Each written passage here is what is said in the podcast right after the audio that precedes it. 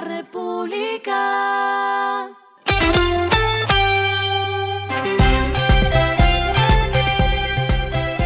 Al final de la jornada, esto es lo que debes saber sobre el comportamiento de los negocios, las finanzas y la economía.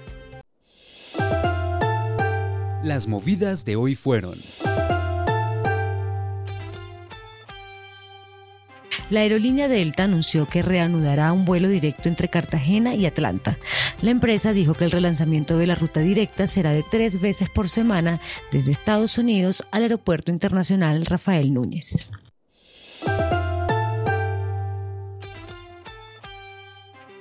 El banco BTG Pactual Colombia anunció que a partir de esta semana será el accionista mayoritario de BTG Pactual Comisionista de Bolsa y de BTG Pactual Sociedad Fiduciaria, luego de la capitalización que se realizó por 159.636 millones de pesos en diciembre del año pasado.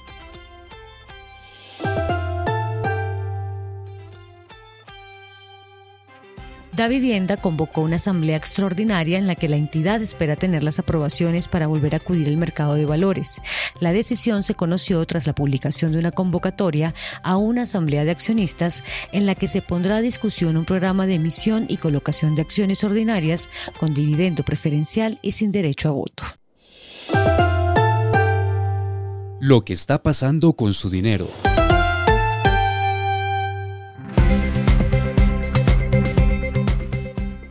Las transacciones que se realizan a través de Visa crecieron 10% en la región y más de 15% en países como Colombia, Chile y Uruguay durante diciembre.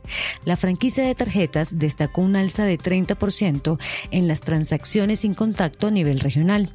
Precisaron que por primera vez desde su lanzamiento, la tecnología sin contacto se convirtió en la tecnología de pagos predominante para las compras presenciales de fin de año, representando 55% de todas las transacciones presenciales en América Latina y el Caribe en diciembre de 2023.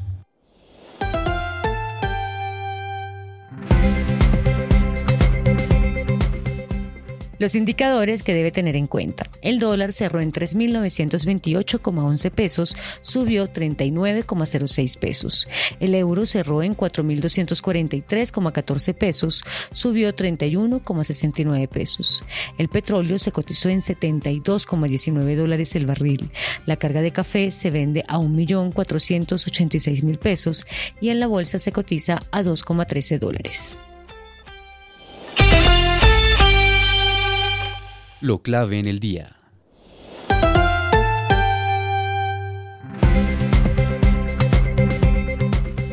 Fue la desmentida que hizo el Departamento Nacional de Planeación al ministro de Hacienda Ricardo Bonilla, quien aseguró que la salida de Jorge Iván González de la institución se debió a agotamiento y condiciones de salud. Abro comillas, Jorge Iván González goza de un óptimo estado de salud. Su renuncia no fue motivada por agotamiento ni condiciones de salud, aclaró la entidad en un comunicado. La ñapa es el reciente informe de JP Morgan que alerta que el recaudo tributario de Colombia seguirá teniendo obstáculos durante el primer trimestre de este año, lo que presionará aún más el déficit fiscal. La firma asegura que los ingresos reales del gobierno de los últimos 12 meses aumentaron 9,3% anual, pero no alcanzaron la proyección presupuestada para 2023 en 3,8%, equivalente a 11,2 billones de pesos en términos nominales señalaron que en diciembre del año pasado los ingresos tributarios reales continuaron deteriorándose, disminuyendo 5,1% tras dos resultados negativos consecutivos en octubre y noviembre. A esta hora en el mundo. Los empleadores estadounidenses sumaron la mayor cantidad de trabajadores en un año, mientras al mismo tiempo los salarios aumentan a máximos de marzo de 2022. Las nóminas no agrícolas aumentaron en 353 mil en enero tras revisiones al alza de los dos meses anteriores, según la Oficina de Estadísticas Laborales. La tasa de desempleo entonces se mantuvo en 3,7%.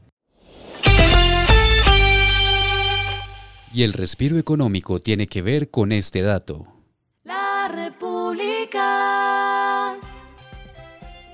El presidente del Real Madrid, Florentino Pérez, reveló una alianza con HP y con ello la marca se convierte en el primer logo que se coloca en la manga de la camiseta del equipo en 121 años de historia. El acuerdo se selló con patrocinio tecnológico global e incluye el uniforme en los primeros equipos de fútbol masculino y femenino, así como también en los filiales. La República. Y finalizamos con el editorial de mañana, El negro futuro de Planeación Nacional. Desde hace unos gobiernos se pervirtió la entidad llamada Planeación, se convirtió en un nido burocrático que solo redacta el plan de desarrollo y atiende políticos. Esto fue Regresando a casa con Vanessa Pérez.